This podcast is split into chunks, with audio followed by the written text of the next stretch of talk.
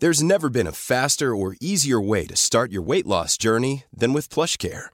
PlushCare accepts most insurance plans and gives you online access to board-certified physicians who can prescribe FDA-approved weight loss medications like Wigovi and Zepbound for those who qualify. Take charge of your health and speak with a board-certified physician about a weight loss plan that's right for you. Get started today at plushcare.com slash weight loss. That's plushcare.com slash weight loss. plushcare.com. Porque el mundo actual no se entendería sin la economía y los negocios. Acompaña a Mario Maldonado, el columnista de negocios más joven y objetivo del periodismo financiero, en su programa Bitácora de Negocios.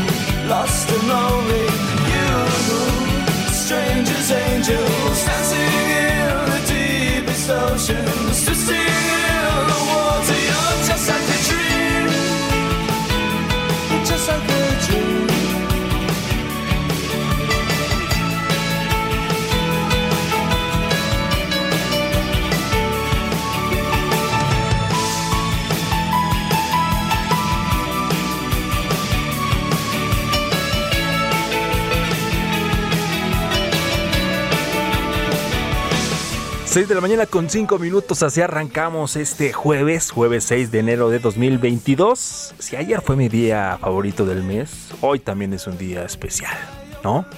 Seguramente ustedes ya se levantaron a ver qué les trajo los Reyes Magos. Un día donde está lleno de ilusiones, ¿no? Tanto para los niños como también los, los no tan niños como nosotros. Aquí Quique me dice que sí, Quique Hernández, nuestro nuestro operador de audio, nuestro ingeniero de audio, que además me ha estado apoyando todas estas dos semanas también en la producción, así que gracias Kike desde aquí, desde, desde este micrófono. Pero decíamos sobre el Día de Reyes, hoy es el Día de Reyes, seguramente se durmieron temprano todos esperando pues todo aquello que le han pedido a estos Reyes Magos entre todas las peticiones, seguramente todos hemos estado pidiendo que haya salud, ¿no?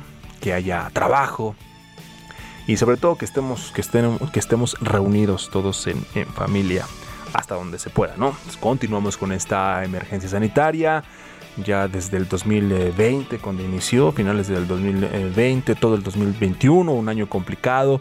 2022 también ha empezado complicado, se han, se han registrado más contagios con estas nuevas variantes que han, que han aparecido en todo el mundo. México no es la excepción. Ayer manejando hacia casa observaba todas las farmacias y laboratorios con filas y filas y filas buscando alguna, alguna prueba. Y la recomendación que hacemos aquí en el Heraldo Media Group es que nos sigamos cuidando, que sigamos haciéndonos pruebas, que sigamos con los protocolos que nos han dicho las autoridades, la sana distancia, el cubrebocas sobre, todo. Y por eso hemos, eh, hemos, implementado a través de la Dirección General de aquí del, de Media, del Heraldo Media Group alguna serie también de medidas, ¿no? Si usted de repente nota que, que, en cabina de radio, que en el estudio de televisión, etcétera, Nuestros invitados, nuestras entrevistas son, son vía telefónica, son vía Zoom, en el caso de la televisión. Es por eso, porque queremos que nos cuidemos todos y por eso tomamos esta iniciativa aquí en el Heraldo de México de, de no tener tanta gente eh, para tratar de evitar los contagios que más se pueda. Así que por lo pronto me desvío un poquito del tema, entre bueno, va un poco ligado Pero le decía lo del Día de Reyes, ¿no? Seguramente usted ya se levantó. Seguramente si usted tiene hijos, pues estará esperando a que también se levanten para que vean, para que vean que le trajeron los Reyes.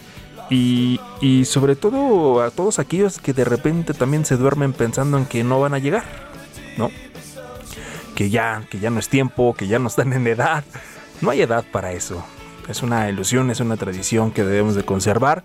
Todavía recuerdo cuando me levantaba y veía con esa magia de que de repente, ¿cómo era posible que, que, existiera los Reyes Magos, que llegaran a tu casa y que te dejaran algo? En algunos otros lugares, en algunos otros hogares tal vez no puedan llegar debido a muchas circunstancias y más ahora en estos tiempos con esta, insisto, con esta emergencia. Pero bueno, tenga la, tenga la paciencia y tenga la fe de que si no hay algo físico, de que si no hay algo que puedas ver, que puedas tocar, pues que los Reyes Magos nos traigan eso que le decíamos al principio, que nos traigan paz, que nos traigan salud y que nos traigan trabajo. Los saludamos desde esta cabina de radio totalmente en vivo, desde la Torre Carrachi. Mi nombre es Jesús Espinosa y a nombre de Mario Maldonado, titular de este espacio, le damos la bienvenida.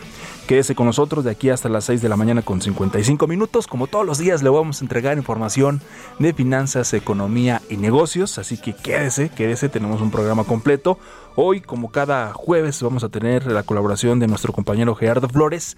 Él es economista especializado en análisis de políticas eh, públicas para hablar sobre este nuevo paquete de inversión eh, público-privada. Eh, eh, que se va a presentar en este mes, así lo ha dado a conocer el presidente de la República, Andrés Manuel López Obrador.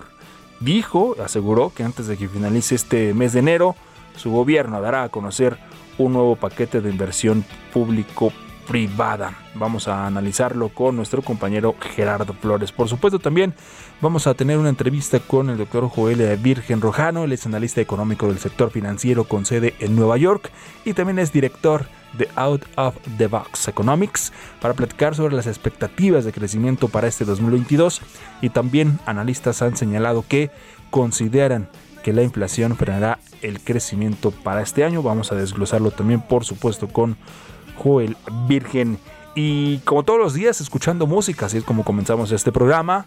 En esta ocasión, o más bien en esta semana, hemos estado escuchando canciones, canciones de artistas o de más bien canciones de, de, bandas y de artistas de discos que estamos esperando que salgan en este 2022, que están algunos ya confirmados, otros todavía se están cocinando o son rumores o tenemos la expectativa de que salgan.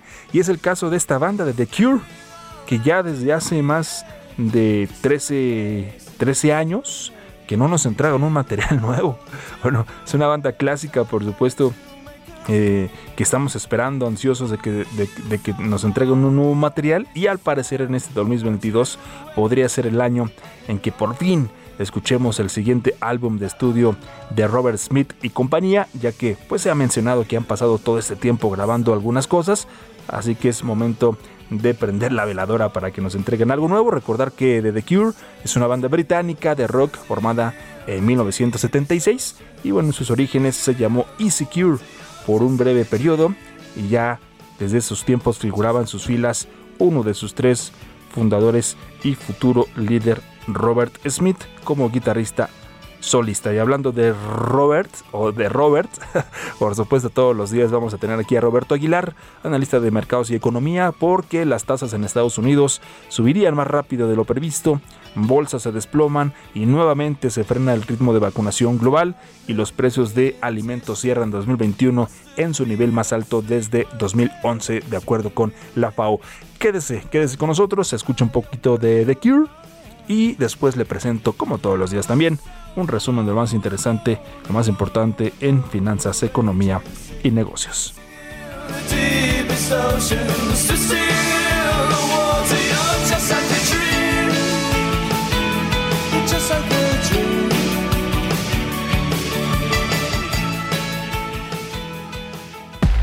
El resumen.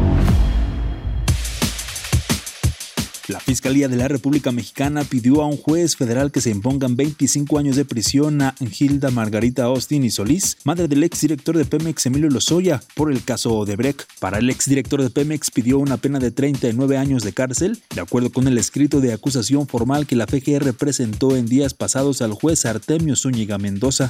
El Instituto Mexicano del Seguro Social informó que durante diciembre de 2021 se registró una disminución de 312.902 puestos de trabajo, equivalente a una caída de 1.5%. De esta forma, al 31 de diciembre del año pasado, se tenían registrados ante el organismo 20.620.148 empleos. De este total, el 87% son permanentes y el 13% restante son plazas eventuales.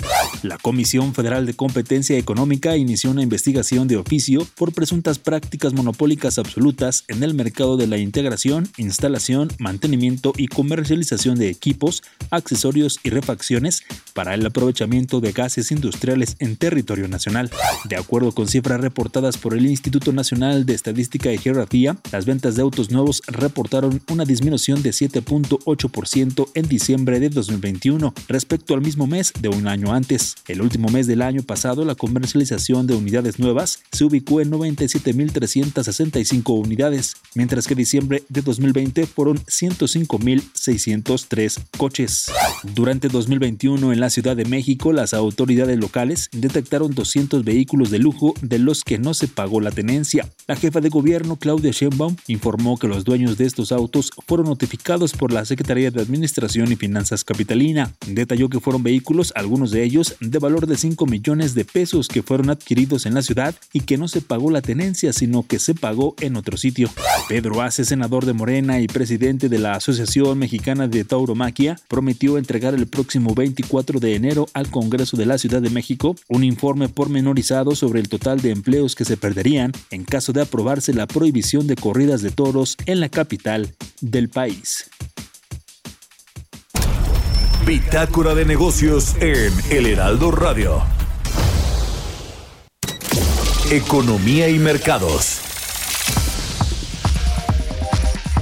Mi estimado Roberto Aguilar, te saludamos con mucho gusto hoy a la distancia, como lo decíamos al inicio de este, de este espacio de Bitácora de Negocios, ¿no? Con esta iniciativa del Heraldo Media Group de tratar de cuidarnos todos. Entonces hoy de manera, aunque tú quisieras estar aquí, lo sabemos que eres un profesional que siempre quieres estar en cabina.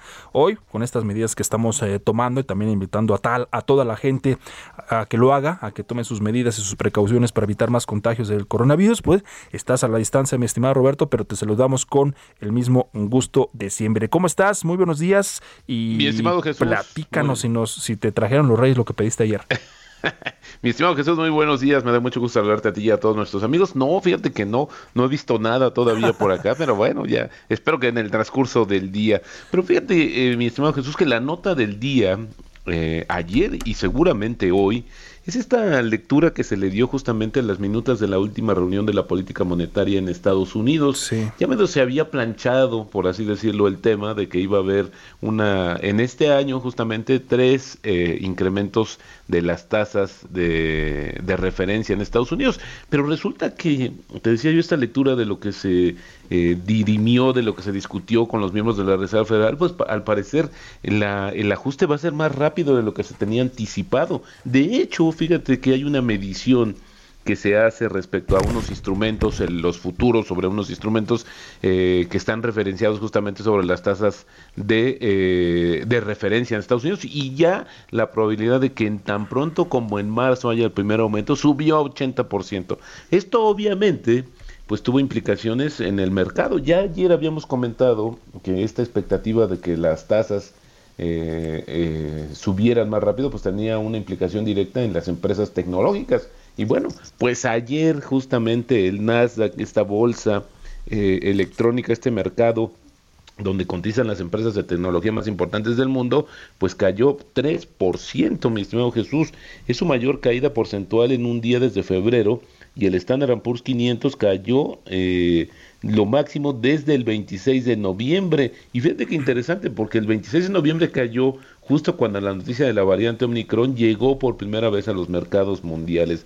Así es que hoy estamos viendo justamente que la apertura, eh, los futuros, las, eh, todos los indicadores previos de las bolsas, pues están en terreno negativo. Y bueno, te comento también que la actividad en el sector de los servicios de China, se expandió a un ritmo más rápido en diciembre en medio de una mayor demanda y una disminución de las presiones inflacionarias, pero los continuos brotes de a pequeña escala pesaron sobre las perspectivas. Este índice de gerentes de compra de servicios subió a 53.1 puntos en diciembre desde el 52.1 en noviembre, manteniéndose por encima de la marca de 50 puntos que separa mensualmente el crecimiento de la contracción. Los analistas afirman que el sector de los servicios, que ha tardado más en recuperarse de la pandemia que el sector manufacturero, es mucho más vulnerable a los brotes esporádicos de coronavirus y también a las medidas contra el virus, siendo las empresas de ocio y turismo las más afectadas. También fíjate que, bueno, hemos estado reportando, mi estimado Jesús,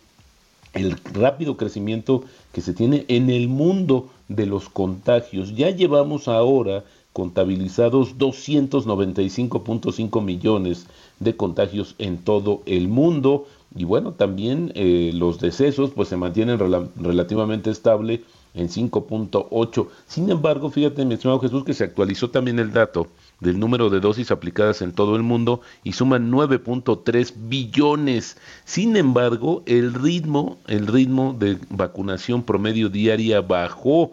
Apenas, fíjate que a finales de, del año, eh, por ahí del 22 de diciembre, llegamos a un nivel de 42 millones de dosis diarias.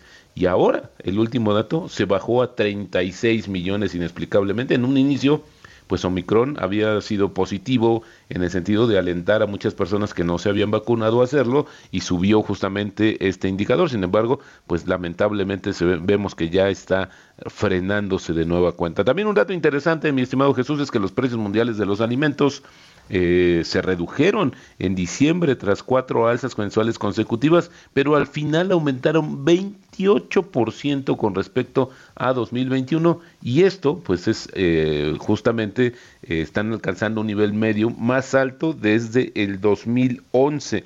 Así el tema de los alimentos a nivel global, mi estimado Jesús, porque no es una no es cosa menor y también, bueno, pues te decía que justamente que el índice mensual ha estado operando en máximos de 10 años, reflejando los reveses de las cosechas, perdón, y la fuerte demanda el año pasado. Con excepción de los productos lácteos, los precios de todas las categorías del índice de precios de alimentos se redujeron en diciembre, con una caída significativa en aceites vegetales y azúcar. Sin embargo, todas las categorías mostraron fuertes aumentos con respecto a 2021.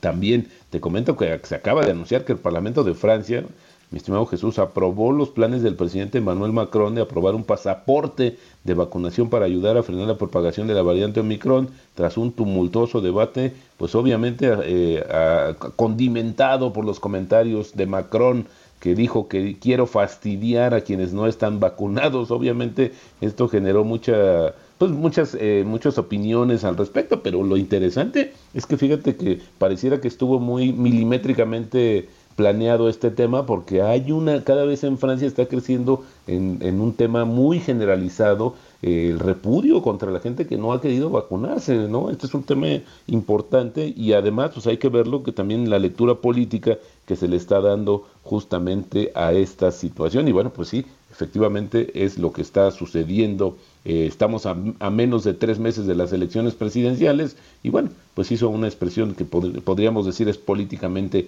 calculada. Y bueno, el dólar se apreciaba, apreciaba, frente a las divisas sensibles al riesgo, como el dólar australiano y la libra esterlina, ya que la preocupación justamente por este tema de una alza mucho más rápida de las tasas, pues sigue eh, siendo la parte más importante en el mercado. Y también te comento, fíjate, mi estimado Jesús, el tipo de cambio está cotizando en 20.53, pero ayer marcó un máximo de 20.75. Con eso tenemos una apreciación en lo que va de este año, en este joven 2022 de, de 0.2%.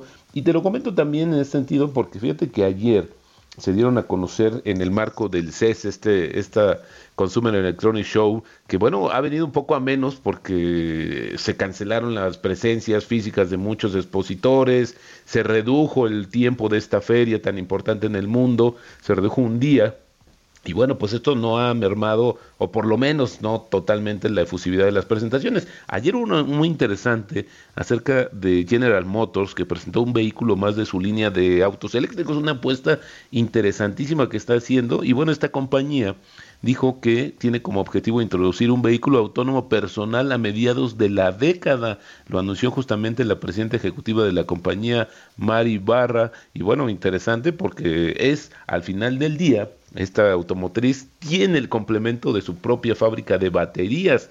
Esto le da una ventaja competitiva interesante y al final del día se comprometió que en el año 2035, mi estimado Jesús, ya muy pronto van a tener todos sus autos, van a ser eléctricos de esta compañía estadounidense. ¿Cómo ves, mi estimado Jesús? ¿Listo ya para tener tu auto eléctrico? Ojalá, ojalá, ya lo platicábamos cuando fue, eh, creo que ayer o antier, ¿no? De, los costos, de lo que cuesta un auto eléctrico y, y, y, seguramente, pues más adelante, conforme vayan pasando los años, esperemos y esperando que vayan bajando también su costo de acuerdo a la demanda, ¿no? Porque, digo, en este momento, en la actualidad, creo que no son tan accesibles para, para el bolsillo de todos.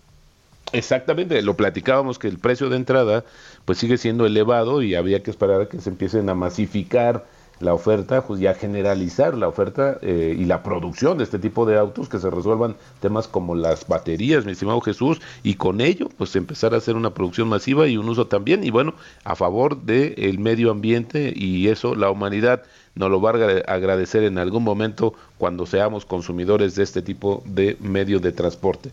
Mi estimado Jesús. Esperemos, esperemos Roberto, esperemos que, que así sea y pues sí, hay que colaborar en lo que se pueda para cuidar el medio ambiente pero no sabemos qué pase más adelante con, con, este con este asunto del sector automotriz, después con lo, cuando, cuando vengan las refinerías, ¿no? Si queremos cuidar el medio ambiente, pues no sé qué vaya a pasar con este tema. Pero en fin, Robert, vamos a hacer una pausa, pero regresando, como ya Aquí decíamos, no te, no te nos vayas, por favor, aquí quédate con nosotros para después platicar con Joel Virgen sobre las expectativas de crecimiento para este año y también con Gerardo Flores con este anuncio que hace ayer el presidente de un nuevo paquete de inversión. Así que vamos a la pausa, ya volvemos, estamos en Bitácora de Negocios, totalmente en vivo desde la Torre Carrachi.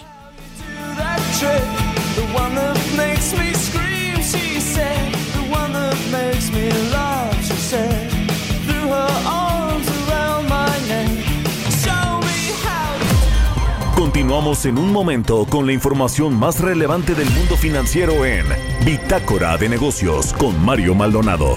Regresamos. Estamos de vuelta en Bitácora de Negocios con Mario Maldonado.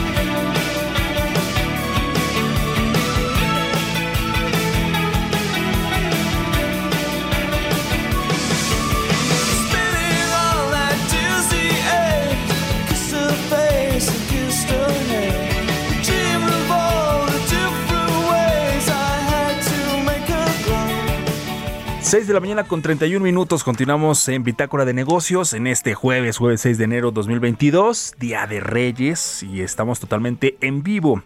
Mi nombre es Jesús Espinosa, a nombre de Mario Maldonado, titular de este espacio. Gracias por continuar con nosotros. Y esta mañana seguimos escuchando a la banda The Cure con esta canción que se llama Just Like Heaven. Esta semana estamos escuchando a bandas y a artistas que estarían presentando nuevo material en este año. Y es el caso de The Cure, que aunque no ha estado confirmado todavía, sí hay muchos, muchos rumores. Se está hablando de que podría ser este 2022 el año en que la banda entregue por fin. De There's never been a faster or easier way to start your weight loss journey than with PlushCare. PlushCare accepts most insurance plans and gives you online access to board-certified physicians who can prescribe FDA-approved weight loss medications like Wigovi and Zepbound for those who qualify. Take charge of your health and speak with a board-certified physician about a weight loss plan that's right for you. Get started today at plushcare.com slash weight loss. That's plushcare.com slash weight loss. plushcare.com slash weight loss. Después de 13 años, un material nuevo. Así que estamos esp- esperando qué sucede con The, Cure, esta banda británica formada en 1976. Vámonos con otras cosas. Eh, ya lo platicábamos ayer aquí con Roberto Aguilar. También lo estuvimos platicando el viernes pasado con, con Emilio Saldaña del Pisu, nuestro colaborador de tecnología, sobre esta supuesta nueva moneda digital del Banco de México, que si era una criptomoneda, que si era otro formato, en fin, bueno, pues ya ayer el Banco de México sacó un artículo, sacó un, documento en donde pues explica pre- precisamente qué es esta nueva moneda digital y pues no, lo- lo dice así, no, no, no se trata, no se trata de un, de un Bitcoin, no es una criptomoneda y bueno pues el Banco de México así lo anunció, dijo que no será una criptomoneda ni habrá tampoco cadena de bloques, se trata más bien de una versión digital del papel moneda conocida como moneda digital de Banco Central o con las siglas CBDC. Y estas CBDC están diseñadas para usarse de la misma manera que el dinero en efectivo y están de hecho también respaldadas por el Banco Central, en este caso por el Banco de México. De acuerdo también, por ejemplo, con Mastercard, las CBDC ofrecen una forma de reducir las ineficiencias de la impresión y también el movimiento de dinero. El costo de administrar el efectivo físico puede llegar de hecho hasta el 1.5% del PIB de un país y a medida que aumenta la conectividad y proliferan los teléfonos inteligentes, bueno, pues las CBDC también podrían ser una forma de iniciar o más bien de incluir a más personas en la economía digital que actualmente no tienen acceso a los, a los servicios financieros básicos. Bueno, también en resumen, ¿por qué? ¿Por qué este lanzamiento de esta moneda digital? ¿Cuál es su objetivo? Bueno, en este documento que, que da a conocer el Banco de México, que se llama Estrategia de Pagos, correspondientes a diciembre del 2021, el Banco de México destaca que al emitir una moneda digital se persiguen eh, algunos objetivos como abrir cuentas para personas bancarizadas o no bancarizadas, contribuyendo a la inclusión financiera, también ampliar las posibilidades de pago en la economía que sean rápidas, seguras, eficientes e interoperables y contar con un activo versátil que permita la implementación de diferentes funcionalidades como mecanismos de automatización, también fomentando la innovación. Así, así las cosas con esta moneda digital del Banco de México. Roberto Aguilar, tú tienes más información también esta mañana. Fíjate que es muy interesante esto que comentas y esta aclaración pertinente, porque sí hubo mucha confusión. Yo di- lo platicamos en su momento, justamente en Bitácora de Negocios, que el propio anuncio del gobierno, que no fue el Banco de México, pues causó sorpresa en el propio Banco Central. Y mira, y esto sirve para platicar que al cierre del año pasado se registró la, eh, o el cierre de 2021, perdón, registró una tercera semana consecutiva de salidas de inversión de los fondos de criptomonedas, a pesar de que se coronó un año de fuertes ingresos de capitales en los productos de inversión llamados activos digitales. Esto según datos de la gestora de monedas digitales CoinShare, las salidas del sector ascendieron a 32 millones de dólares la semana pasada, lo que eleva la cuenta de las últimas tres semanas a 260 millones de dólares. Pero fíjate, aunque la tendencia eh, estaba disminuyendo tras las salidas semanales, eh, récord de mediados de diciembre para 2021 en su conjunto las entradas alcanzaron 9.300 millones de dólares. Interesante, mi Jesús, porque al final es un activo, el de las criptomonedas, el cual están apostando muchos y cada vez es más creciente la atención que le prestan los inversionistas a este tipo de activos. Y hace un tiempo decíamos que era el futuro, pero ya a estas alturas, pues ya estamos, estamos en el, en el, en el presente de las criptomonedas. Entonces, pues también. Bueno, mira, hay es que, que también, mi estimado Jesús, el tema es que ya cada vez usamos menos dinero físico. Sí. Estarán muy bonitos, muy diseñados, pero eso también tiene un costo y eventualmente es un tema de confianza. Esto es importantísimo, porque si tú no tienes confianza en que una piedra o un instrumento, el cacao, muchas de estas cosas que a lo largo de la historia han servido como medio de cambio, pues al final del día no va a funcionar. Y esto, bueno, pues no lo ves porque es, es un activo digital, pero al final del día estamos haciendo muchas operaciones todos los días a través de este dinero que no es más que una cuestión virtual. Y seguiremos hablando, por supuesto, de este tema para seguir aclarando algunas dudas y cómo, cómo, cómo se maneja. En fin, son las 6 de la mañana con 36, casi ya con 37 minutos. Entrevista. Y como le decíamos también al inicio de este espacio y antes de ir a la pausa, vamos a platicar con el, doctor- con el doctor Joel Virgen Rojano. Él es analista económico del sector financiero con sede en Nueva York y también es director de Out of the Box Economics para platicar de varios temas con él. Expectativas de crecimiento para el 2022. Analistas también están señalando y consideran que la inflación frenará el crecimiento para este para este 2022 y también también por ahí te leímos Joel eh, escribiste una parte 1 de lo que de lo que sí sabemos del 2022 te, saludo- te saludamos con mucho gusto esta mañana eh, Roberto Aguilar y Jesús Espinosa Joel muchas gracias por esta comunicación ¿Cómo estás, Joel? Buenos días, Muy Roberto. Buenos días, Jesús. Buenos días. y feliz abrazo. año por supuesto también Abrazo, feliz año. Igualmente, gracias. Mi estimado Joel, bueno, pues más allá de hablar también de estos temas tan interesantes que son las expectativas eh, económicas para este año y el tema de la inflación, que desde mi punto de vista, y espero coincidas con él, después del tema del coronavirus, el segundo punto más complicado o, que más se ha mencionado en, la- e- en el mundo en esta coyuntura, pues es el tema inflacionario. Pero antes de eso, mi estimado eh, Joel, tú que conoces bien esta situación de los mercados, ¿cuál es tu lectura respecto a lo que sucedió el día de ayer con las minutas de la Reserva Federal, que tuvo una implicación de los mercados, que quizás también es el, el- el ajuste del que tanto se ha hablado, se ha esperado, y bueno, no sé si esto pudiera ser ya la antesala, mi estimado Joel.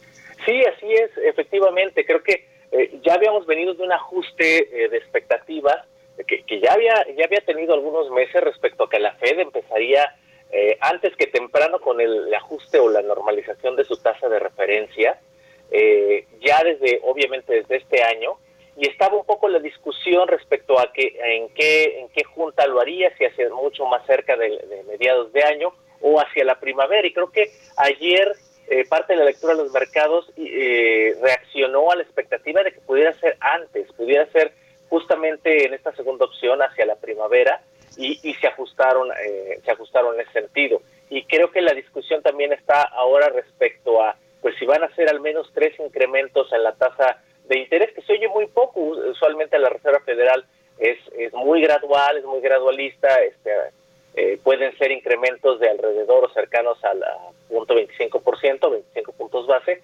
pero aún así para una economía que ha mantenido las tasas de interés cercanas a cero por tanto tiempo, pues vaya que hace la diferencia, sobre todo viniendo de pues un esfuerzo ya de desacelerar, desacelerar la compra de activos que ha hecho de manera masiva los últimos.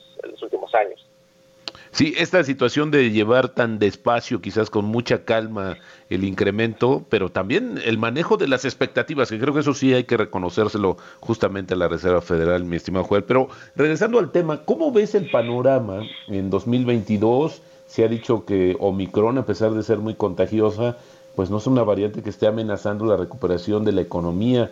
Eh, sin embargo, de repente crecen más las expectativas y pareciera que se han dividido las opiniones entre si es tan eh, complicado o va a tener una incidencia en la recuperación económica, u otros dicen que hasta podría ayudar porque esto podría acelerar la vacunación de muchos, de millones de personas en el mundo que aún no han tenido ni siquiera acceso a una sola dosis, Joel.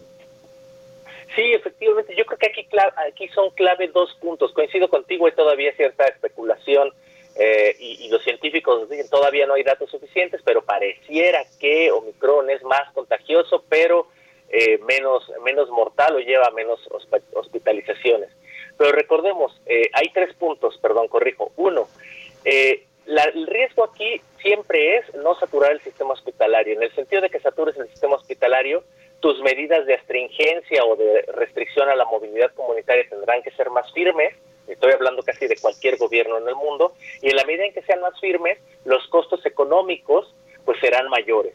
El caso es que con una variante con alta transmisión, evidentemente a pesar de que por eh, el porcentaje de casos que llegan al hospital sea menor, pues bueno, el número de contagios también es, es, mucho mayor y esto de todas maneras impone restricciones y riesgos muy importantes sobre la estructura hospitalaria y creo que de ahí sale la relevancia de los riesgos a la baja sobre el crecimiento. No obstante, creo que el segundo punto es clave. Los gobiernos han ido subido, eh, han ido eh, subiendo cada vez más la vara respecto a qué los puede o qué puede detonar nuevos esfuerzos de encierro parcial eh, o, o, focalizado y por tanto de costos económicos. Y cada vez es más difícil que las medidas de estringencia sean tan rígidas como en la segunda ola o como en la primera ola. Y eso evidentemente le resta potencial al costo económico. Y tres, y este es un elemento que se consolida este año y lo estamos viendo sobre todo en los Estados Unidos, la política de estringencia se está ligando a las características de la cepa. Es decir, es ahora mucho más flexible, ya no te piden 10 días de, de recuperación, te piden 5, ya no, este, hay, hay ajustes a las características y esto podría ser clave para el 2022, que es uno de mis puntos de los que ya sabemos para este año, que es somos una sociedad y un gobierno mucho más flexible, que creo que poco a poco, quizás sin aceptarlo del todo, pues estamos, eh, estamos reconciliando con la nueva realidad y en lugar de resistirnos nos estamos adaptando y flexibilizando. Exactamente. Y, y el tercer punto, mi estimado Joel. Sí, efectivamente ese, que, eh, que la, eh, hablo de la flexibilidad, y si me permites expandir nada más un segundo. Eh, la flexibilidad en las medidas y, y, y, la política ligada a las características de la cepa, pero también la flexibilidad que a raíz de las restricciones de oferta y todos los choques que hemos tenido en la logística global, pues los consumidores y los productores no son inamovibles, no están ahí esperando y, y lamentándose de la situación. Productores están ajustando eh, a, a, los modelos, productos y presentaciones con mayor rentabilidad, están ajustando a los insumos de los que tienen eh, pueden echar mano y, y justamente reproyectando, reformulando, reordenando el uso, por ejemplo, el caso de los de los eh, de los semiconductores, es decir, están cambiando, se están adaptando, al igual que los consumidores, claro. que es un hecho que empiezan ya a migrar de regreso del, eh, del consumo de bienes a los servicios y eso se va a consolidar, creo yo, durante este año y es otro gran punto que creo que puede hacer la diferencia en cuanto a la cuarta o quinta ola. Por supuesto. Eh, seguramente tú lo viste, ayer se dio a conocer eh, un, un, estudio muy interesante, un barómetro que está dando la, eh, la Fed, la Reserva Federal de Nueva York, sobre las cadenas y ya el mensaje es que se están empezando a disminuir la presión sobre estas cadenas de abasto y esto pues es una muy buena noticia en todos los sentidos. Joel, y para puntualmente para el tema de México, ¿cómo lo ves en la expectativa? Eh, obviamente va a ser una tasa menor, eh, ya lo habíamos visto, pero ¿cómo lo estás viendo tú en este contexto de lo que pudiera suceder? Creo que todavía hay esta suma de los factores externos, pero también los internos, Joel.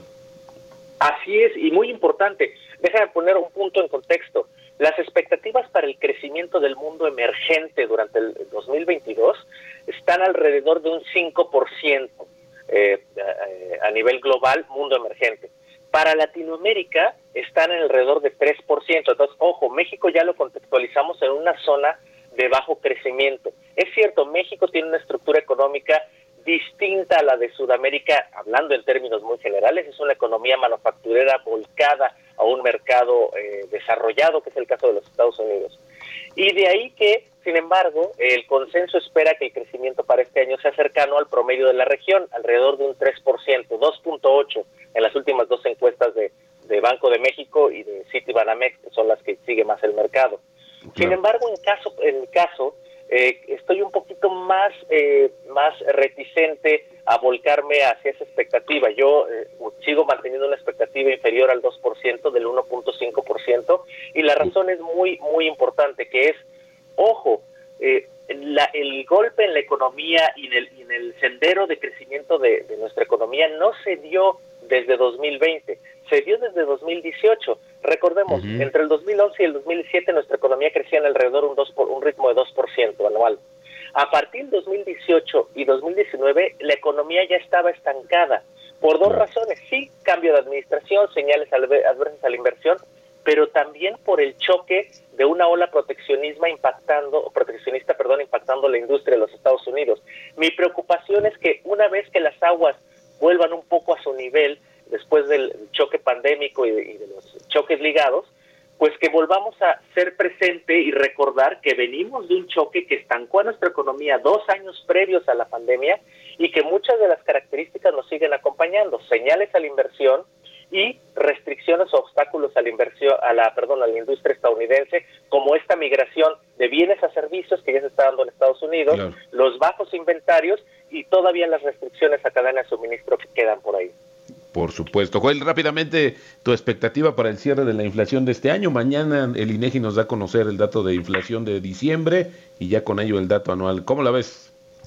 Claro, pues yo estoy un poquito más alto. Eh, yo espero que la inflación cierre este año en alrededor de un 4.6%, es decir, mucho más cerca del 5 eh, que del eh, que del 4 que el consenso está anticipando. Para mí es una cuestión mucho más aritmética. Rápidamente, si la economía fue si este año fuera un año aburrido en términos de inflación, un año promedio, la inflación cerraría en cerca de un 4%. Si los choques fueran exactamente iguales y las presiones fueran exactamente iguales que el año pasado, cerrarían un 7. Entonces mi 4.6% simplemente eh, no asumen nada extraordinario, simplemente que no es un año aburrido, no es un año donde el primero de enero desaparecieron todas las presiones inflacionarias, pero sí un año donde van a empezar a, desvanecerse, pero aún así a expresarse en la tasa anual. Por supuesto. Y para 2021, el 7.5 eh, está en línea con tus expectativas. Para 2021, eh, sí, así es, está, está justamente muy cerca de... Yo estoy en 7.6%, pero bueno, ya no hace tanta diferencia. Perfecto, Joel. Pues te agradecemos mucho tu comunicación en Bitácora de Negocios. Muchas gracias. Saludos y bueno, pues a cuidarse porque el frío está duro por allá, por tus rumbos. Bastante, bastante. Muchas gracias igualmente. un abrazo, feliz 2022. Abrazo. Son las 6 de la mañana con 48 minutos. Historias empresariales.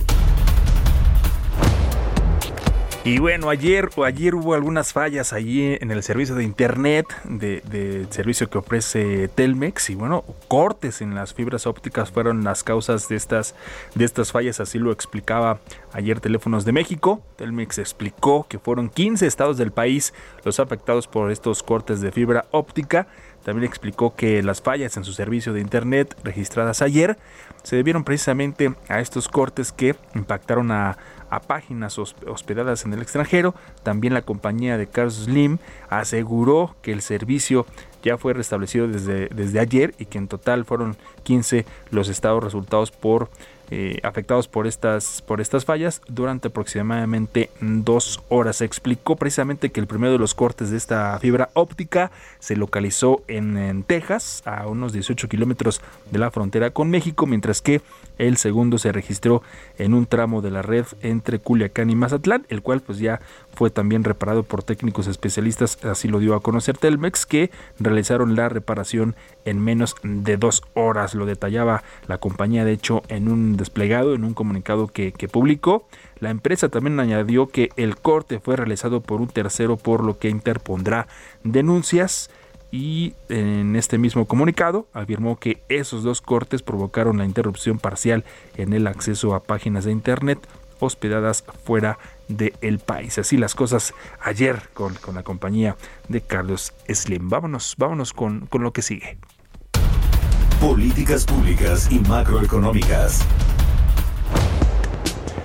Saludo con mucho gusto en la línea telefónica como cada jueves a Gerardo Flores, nuestro especialista, economista especializado en el análisis de políticas públicas. Gerardo, feliz año, te saludamos con mucho gusto para platicar además de lo que nuevamente ayer el presidente de la República, Andrés Manuel López Obrador, anuncia este nuevo paquete de inversión público-privado que va a presentar, así lo dijo, antes de que termine enero. ¿Cómo estás? Feliz año.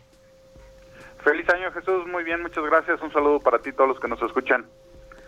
Pues mira, eh, se trata de un anuncio, de un nuevo anuncio que a mí la verdad ya, ya no me dicen nada. Este, eh, en noviembre de 2019 escuchamos o vimos el anuncio de un primer paquete. En aquel momento se, se anunció como muy platillo que se incorporaban o se consideraban 147 proyectos y que representaba un monto de inversión por 859 mil millones de pesos.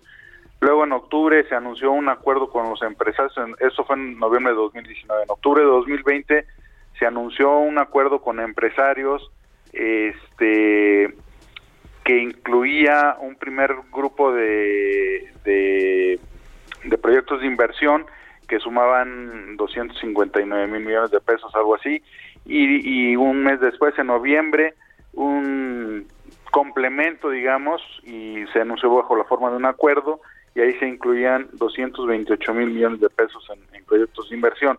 La verdad es que lo que hemos visto es que pues, la inversión ha sido una, la inversión pública y privada en nuestro país, pues, ha sido un factor que realmente pues ha languidecido, te diría yo, a lo largo de esta administración. Desde 2018 vemos una una caída en, el, en la relación de la formación bruta de capital fijo con, eh, con relación al PIB. Sí. Eh, mientras en 2018 se observaba que la formación bruta de capital fijo representaba 20.2% del PIB, pues ya para 2020 vemos que anda en 17.3 de acuerdo a los últimos datos de, del INEGI y 2021 pues realmente no fue un no fue un gran año yo me atrevería a pensar que incluso esa relación cayó abajo de 17.3%.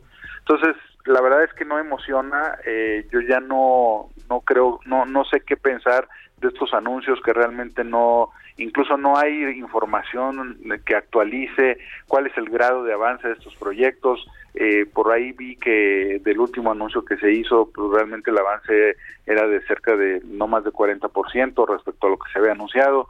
Entonces me, me parece que esa no es la forma de, de, pues de dar, digamos, de generar ambientes eh, virtuosos para que eh, impulsen el crecimiento de México. Me parece que la clave está en otras partes, eh, la clave está en, pues sobre todo en, en, en detener esa pues esa inquietud o esa ese ánimo que ha habido por estar cambiando las reglas del juego, ese ánimo por estar generando incertidumbre, que es lo que ha frenado la inversión. Me parece que estos acuerdos administrativos pues que sí, solo sirven para la foto y para el anuncio en la televisión, pues no no no aportan mucho al crecimiento de México, ¿no? Y, y justo era lo que explicaba el presidente, ¿no? Que, que, había tenido esta reunión con Carlos Salazar, el presidente del Consejo Coordinador Empresarial, para hablar sobre estos detalles y sobre este anuncio de este paquete de inversión pública-privada que estarían realizando o presentando antes de que termine de que termine este primer mes del 2022. Así es. Eh, pero pues yo como reitero es, es más de lo mismo no sí. no tenemos información que actualice en dónde estamos respecto a los paquetes anteriores y pues bueno, pues habrá que ver qué anuncia, ¿no? Pues habrá que ver, estaremos atentos, pues apenas estamos en el día 6, ¿no? Todavía le queda sí. le queda este sí. mes y vamos a ver qué es lo que presentan y cómo lo presentan y a ver si no es como tú lo comentabas, de hecho también lo platicábamos ayer, eh, a ver si no es más de lo mismo o de lo que se ha hecho ya en las en las últimas presentaciones. Gerardo Flores, como siempre te agradecemos tu colaboración con Bitácora de Negocios y nuevamente muy feliz año y a disfrutar ya de, de los Reyes y de la rosca. Muchas gracias, igualmente feliz año para ti, para Roberto. Gracias, Todo gracias. Muchas gracias, Gerardo. Como siempre, aquí todos los jueves en Bitácora de Negocios estamos muy agradecidos contigo. Gerardo Flores, economista especializado en análisis de políticas públicas. Ya nos vamos. A nombre de Mario Maldonado, titular de este espacio, muchas gracias. Mi nombre es Jesús Espinosa. Nos escuchamos mañana aquí a las seis. Quédese con Sergio, Lupita, con Sergio y Lupita en el Heraldo Radio. Hasta mañana. Esto fue Bitácora de Negocios con Mario Maldonado, donde la H suena y ahora también se escucha. Una estación de Heraldo Media Group.